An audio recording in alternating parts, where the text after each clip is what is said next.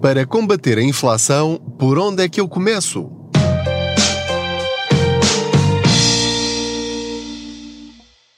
Olá, eu sou o Pedro Anderson, jornalista especializado em finanças pessoais e aproveito as minhas viagens de carro para falar consigo sobre dinheiro. Não se esqueça de subscrever este podcast, de o partilhar com outros, de colocar lá as estrelinhas que entender, de comentar, deixar lá a sua avaliação, porque assim pode chegar a mais pessoas que ainda não conhecem este podcast. Aliás, deixe-me dizer-lhe muito rapidamente que agradeço muito os vossos comentários, o vosso incentivo para continuar com este podcast, porque está a chegar uh, muito mais longe do que eu alguma vez imaginei.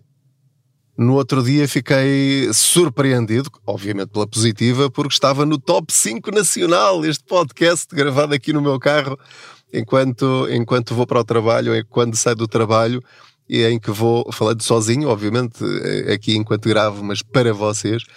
E é extraordinário saber que a literacia financeira está a chegar tão longe. Eu acho que, uh, igualmente tão importante como o conteúdo, é o falarmos sobre dinheiro. E falar sobre dinheiro de uma forma simples, descomplexada e sem o risco de você e eu entrarmos em discussão. Porque normalmente, quando começamos a falar uh, seriamente sobre dinheiro com alguém, normalmente lá em casa, ou com um familiar, ou colegas, a coisa não corre bem quando falamos a sério. Ou seja, eu posso dar-me ao luxo, e isto é extraordinário, porque você não está de facto aqui ao meu lado, porque eu não sei quem vocês são, mas eu posso dar-me ao luxo de dizer ou até de dar a entender, de algumas maneiras, que você não está a lidar com o seu dinheiro da forma como devia. Se eu lhe dissesse isso pessoalmente, você ficava ofendido comigo. Eu, ao dizer-lhe assim à distância, obriga-o a pensar nisso, porque sabe que eu não o estou a atacar pessoalmente, que eu nem sequer o conheço ou é conheço.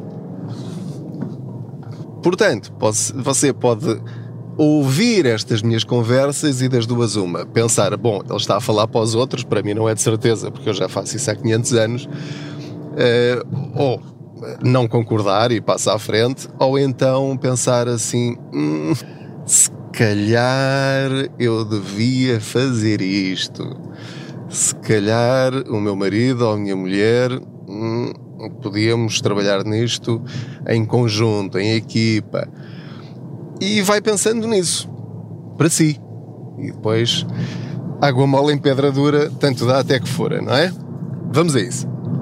Portanto, hoje o episódio eh, Como lidar com a inflação, enfim, em, em Beabá, não é, eh, se calhar, para a maioria de vocês, porque eu espero que vocês já tenham feito o que eu vou dizer há muito tempo é o princípio de tudo. Eh, haja inflação ou não haja inflação, quando nós nos apercebemos, ou ainda antes de nos apercebermos, porque não queremos que isso aconteça, há uma coisa absolutamente básica que cada pessoa e família tem de fazer se quiser ter as suas contas em ordem, se quiser ter aquilo que eu chamo a paz financeira. Não é ser milionário, eu não quero ser milionário, eu não quero ser rico, eu quero é ter uh, a situação que eu tenho atualmente e que nada me garante que continue no futuro. Que é dormir descansado, porque sei que se eu tiver um imprevisto razoável, que não seja catastrófico, eu consigo lidar com ele. Porquê? porque tenho o dinheiro do fundo de emergência, tenho o dinheiro investido, ou seja, tenho o dinheiro a trabalhar para mim, não é? Como se fosse meu empregado. Eu ganho dinheiro enquanto durmo, ou seja, quando acordo. Eh, não é todos os dias, nem todas as semanas, nem todos os meses, mas sei que eh, ao longo de, dos anos, à partida, no ano que vem, em princípio, terei um pouco mais de dinheiro do que tenho agora. Mas para que isso aconteça, para eu ter dinheiro suficiente para que me renda algum dinheiro extra que se veja, para isso eu tive de começar por algum lado. E o primeiro passo é fazer o famosíssimo orçamento mensal. E obviamente que se transforma após 12 meses num orçamento anual, já com todas, todas as despesas que eu vou ter ao longo do ano. Portanto, só depois de um ano a fazer isto é que eu tenho absoluta e plena consciência da minha vida financeira porque vai incluir as despesas que eu tenho nas férias, vai incluir uh, os impostos anuais todos, vai incluir as receitas anuais extra, que são o subsídio de férias, o subsídio de Natal e também o reembolso do IRS, alguns prémios de desempenho, se forem mais ou menos regulares, no caso de algumas empresas. Enfim, só ao fim de 12 meses é que eu tenho um retrato fiel da minha realidade financeira. Para ter esses 12 meses, eu tenho de começar algures.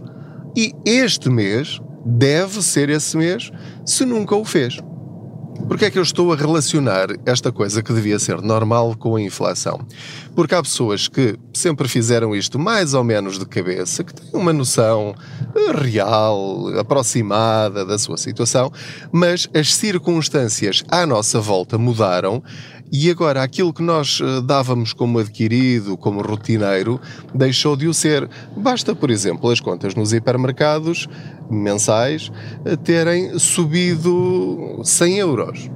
100 euros no nosso orçamento mensal, no caso de algumas famílias, pode ser extremamente relevante e, e até uh, a diferença entre ter um saldo positivo ou um saldo negativo. Quando isto se junta, o aumento da despesa dos combustíveis, quando eh, temos de acrescentar o aumento da fatura do gás, o aumento da fatura da eletricidade, etc, etc, etc. Bom, então está na altura de nós refazermos, atualizarmos ou fazer pela primeira vez o nosso orçamento mensal.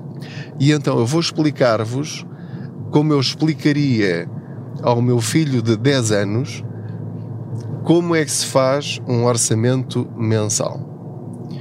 Isto, se para si já não é novidade, salte para outro episódio. Ou então, fique por aí, ouvir, pronto, mal, mal não fará. Pode ser que, que haja aqui algum detalhe que possa ser relevante para si. Então, vai fazer duas colunas numa folha de papel ou numa folha de Excel. Eu, a primeira vez que fiz isto foi numa folha de papel. Eu não, não sei se fez alguma diferença ou não, mas uh, eu, eu, quando preciso de, de, de tomar decisões sérias, uh, mais sérias, mais relevantes, não sei porquê, isto é puramente psicológico. Eu gosto de ter a folha de papel e escrever com a minha mão. é, e, e, de rabiscar e pôr setinhas Uh, e, e, fazer cruzinhas e setinhas e rabiscos. Uh, mas não vos estou a dizer para fazerem isso. O importante é vocês registarem, porem num suporte físico que vejam os valores à vossa frente escritos, com vírgulas. Não é? é não é só os euros mais ou menos, não, é 368 euros, 54 cêntimos é pegar nos vossos recibos de ordenado da vossa família ou dos seus próprios e escrever exatamente ao cêntimo quanto é que você ganha todos os meses. Quem recebe sempre o mesmo salário é mais simples. No caso de quem tem salários variáveis, é uh, por uh, ver os últimos seis meses e uh, apontar mesmo os valores de cada mês e ver a diferença entre o que ganha eh, de, de, de, mês para mês, se tem vindo a subir, se é completamente instável, se é hum, mais ou menos aproximado, mas há ali uma diferença de 50 euros para cima ou 50 euros para baixo. Portanto, o que eu lhe estou a dizer é que tem de ser o mais rigoroso possível ao nível do cêntimo. Ok? Para isto funcionar, se quiser seguir esta dica, tem de fazer isso. Pegar nas suas receitas, e saber exatamente quanto é que vocês ganham hoje, este mês, nos últimos três meses. Não é quanto é que eu ganho mais ou menos, não. É agora, neste instante, neste momento de inflação altíssima, em que eu estou com dificuldades, ou prevejo que vou estar em dificuldades, ou quero saber se eu não vou entrar em dificuldades, é isto que tenho de fazer. Receitas ao cêntimo. Depois vamos às despesas também ao cêntimo. E portanto, pegando nessa folhinha de papel, talvez possa começar, pelo menos foi isso que eu fiz, eh, de cabeça, tentar eh, recordar-me de todas as despesas que eu acho que tenho todos os meses. Porque há aquelas que vão por débito direto à conta bancária, e portanto essas é fácil, é só imprimir o extrato, ou não imprimindo para não gastar a folha de papel, ver o extrato, ou ver no e-mail, no tablet ou no telemóvel, uh, e tomar nota também do, dos últimos três meses, uh, a despesa, as mais óbvias. Portanto, uh, a prestação da casa, a eletricidade, a água, o gás, as telecomunicações. Atenção às telecomunicações. Não é de cabeça quanto é que você acha que contratou é quanto é que você está a gastar por mês. Porque, por exemplo, quando eu olho para a fatura, eu verifico que muitas vezes algum plafond foi ultrapassado e eu não sabia, não me dei conta disso. Isso acontece muito nas férias, porque o, o meu miúdo mais novo às vezes põe-se a gastar dados no YouTube e depois aparece-me uma conta de, de, de 15, 20 ou, ou mais euros do que aquilo que eu imaginava e, e, e, às vezes isso pode estar a acontecer, não estou a dizer que aconteça, mas pode estar a acontecer, por exemplo, com pessoas que uh, veem dois ou três uh, filmes uh, no, no videoclube e, e só se apercebem do dinheiro que estão a gastar quando vem o valor final da fatura ou acham que estão a pagar 40 euros ou 50 euros de, de, de telecomunicações lá da, da TV Net Voz mas esquecem-se que entretanto também tem Netflix e HBO e o Disney Channel e eu não sei quantos, e afinal aqueles 40 euros passam para 60 ou 70, mais a Sport TV, mais este, aquele, e às tantas estão a, pensam que estão a gastar 50 ou 60 e estão a gastar 100.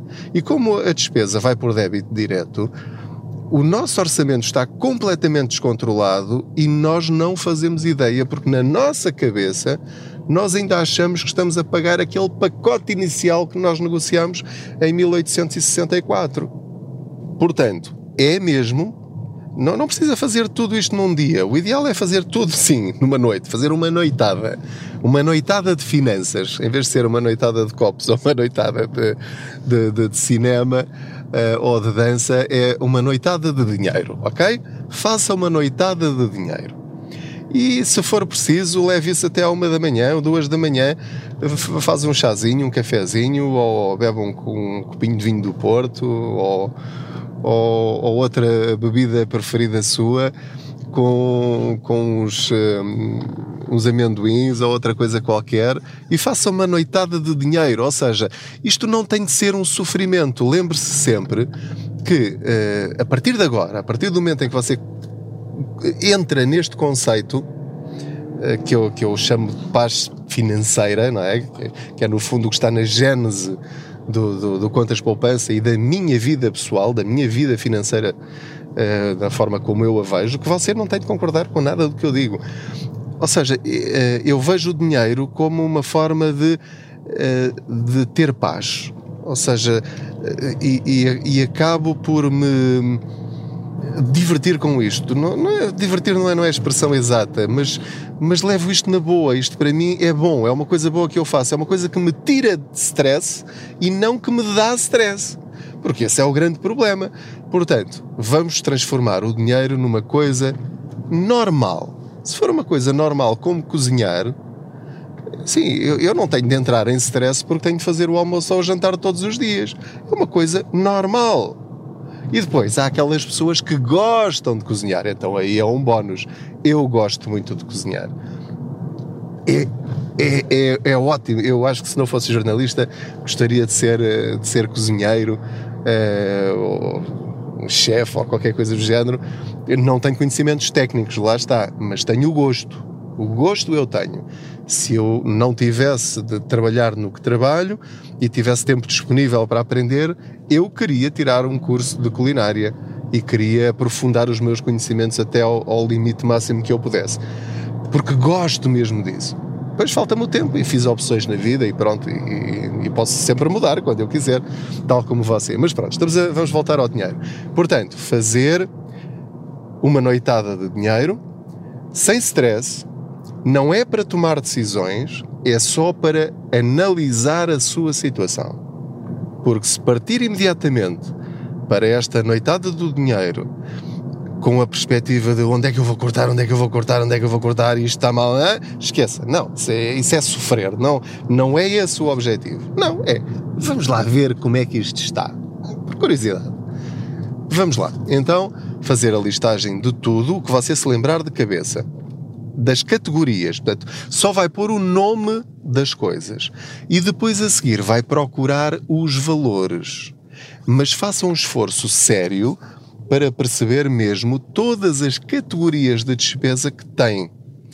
Pode ser o ginásio, pode ser os pequenos almoços, os lanches, os cafés, o tabaco, se fumar, eh, a cerveja ao fim do dia, no, no, no, café antes de ir para casa, se, se for o caso, as revistas, os jornais, as raspadinhas, eh, enfim, tudo aquilo que, que, se lembrar. Cheguei, cheguei aqui à SIC, vou só abrir aqui a cancela, só um instante. Ok, já está. Um, estava eu a dizer, portanto, fazer essa listagem toda e depois vai pôr os valores o mais exato possível de tudo aquilo que tiver. No final de fazer essa listagem toda, vai somar todas as despesas. E faça mesmo um esforço sério para não se esquecer de nenhuma despesa que tenha mensal. Depois pode fazer o mesmo também para as anuais. Lembre-se de todas as despesas anuais que tem, nomeadamente os impostos, como por exemplo o IMI, se tiver casa própria, uh, quanto é que gastou nas férias passadas ou quanto é que imagina gastar, uh, enfim, a, a, manutenção do carro, os seguros, enfim, tudo isso vai estar numa na, na, parte das despesas anuais. Isso é depois lá para, para mais tarde. Para já, concentre-se nas despesas mensais. Estou só aqui a estacionar, dê-me uns segundos que é para não fazer disparate. Já está. Hum, portanto, concentre-se nas despesas mensais. Portanto, queremos pôr as nossas contas mensais em ordem. Porque se não estiverem em ordem as mensais, então, obviamente, as anuais também não vão estar. Portanto, temos de, de começar realmente por aí. Fazer isto, fazer esta listagem e, e ver qual é a percentagem de lucro ou de prejuízo que você tem mensalmente é o primeiro passo para você resolver a sua situação. Porque fazendo o diagnóstico, podemos descobrir a doença. Descobrindo a doença, podemos começar a procurar o tratamento e depois, mais tarde, a cura. É tão simples quanto isto. Eu acho que não é difícil. Transforme esta contabilidade numa coisa divertida, ou pelo menos que não seja sofrida, porque há muitas pessoas que pensam que só em pensar em, em fazer contas e a, a, a, pensar em dinheiro e nas despesas e quanto é que ganha, quanto é que não ganha, já ficam doentes. Esqueça isso. Tente fazer isto desta forma divertida. Faça uma noitada do dinheiro. Hum? Vamos a isso? Mas diga nos comentários se fez ou não o fez e qual foi o resultado. É importante que você diga depois a outros que afinal não foi assim tão difícil. Muito obrigado pela sua companhia. Espero que consigamos ultrapassar estes dias mais difíceis eh, que ainda não terminaram. Vamos ter muito que conversar nestas viagens de carro. Muito obrigado, boas poupanças.